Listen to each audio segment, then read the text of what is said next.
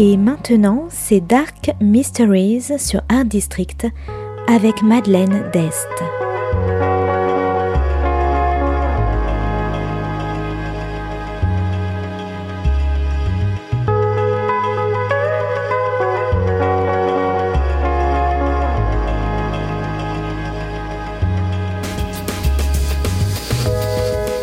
Welcome to Dark Mysteries, a book review show devoted to crime, mysteries, thrillers, and the dark side of human nature.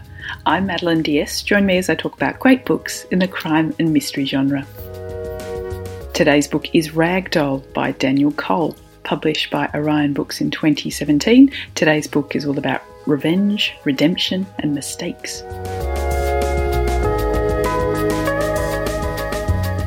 William Oliver Layton Fawkes is a detective better known as Wolf.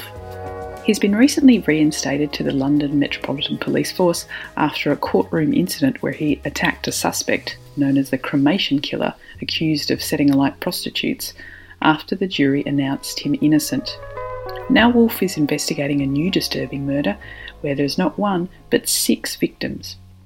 Six bodies, black and white, male and female, stitched together into a single form a murder nicknamed by the press as the Ragdoll. Wolf and his former partner Baxter begin the high profile investigation, but the press are never far from their heels, including Wolf's ex wife Andrea, an ambitious journalist.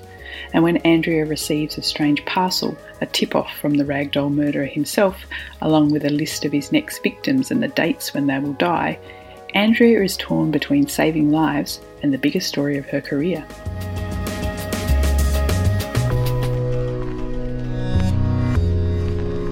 As the people on the list begin to die, even when under the apparent safety of police custody, and as the investigating detectives begin to identify the body parts, it becomes apparent that this murder is personal for Wolf, with ties back to the cremation killer.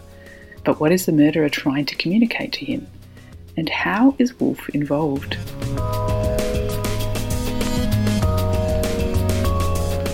Ragdoll is a fast paced, darkly funny police procedural with a twist on a few of the usual cliches.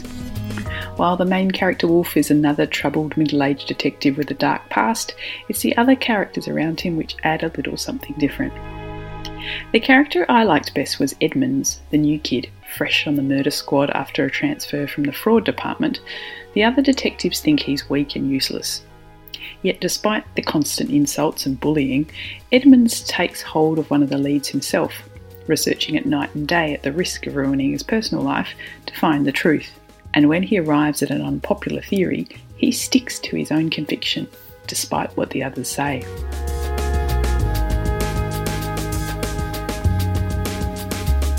Wolf is torn between wanting to protect others and keeping himself away from ruining their lives.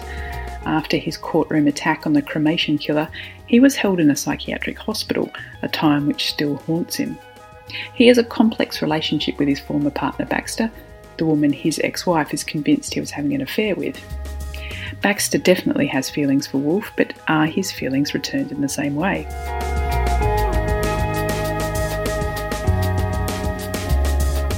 Plot of Ragdoll barrels along at breakneck speed with a ticking clock over everyone's heads as the Ragdoll killer succeeds in picking off his victims one by one.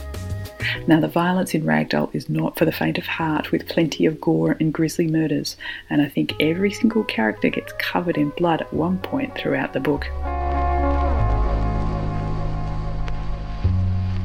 So, if you like gritty, gory crimes, anti heroes, ticking clocks, gallows humour and justice, you might like Ragdoll by Daniel Cole. Thanks for listening to Dark Mysteries. If you have any feedback or want to say hello, you can contact me at Art District Radio by email at mde at artdistrict-radio.com. Or if you'd like to listen to past reviews, please go to artdistrictradio.com forward slash podcasts. And until next time, happy reading.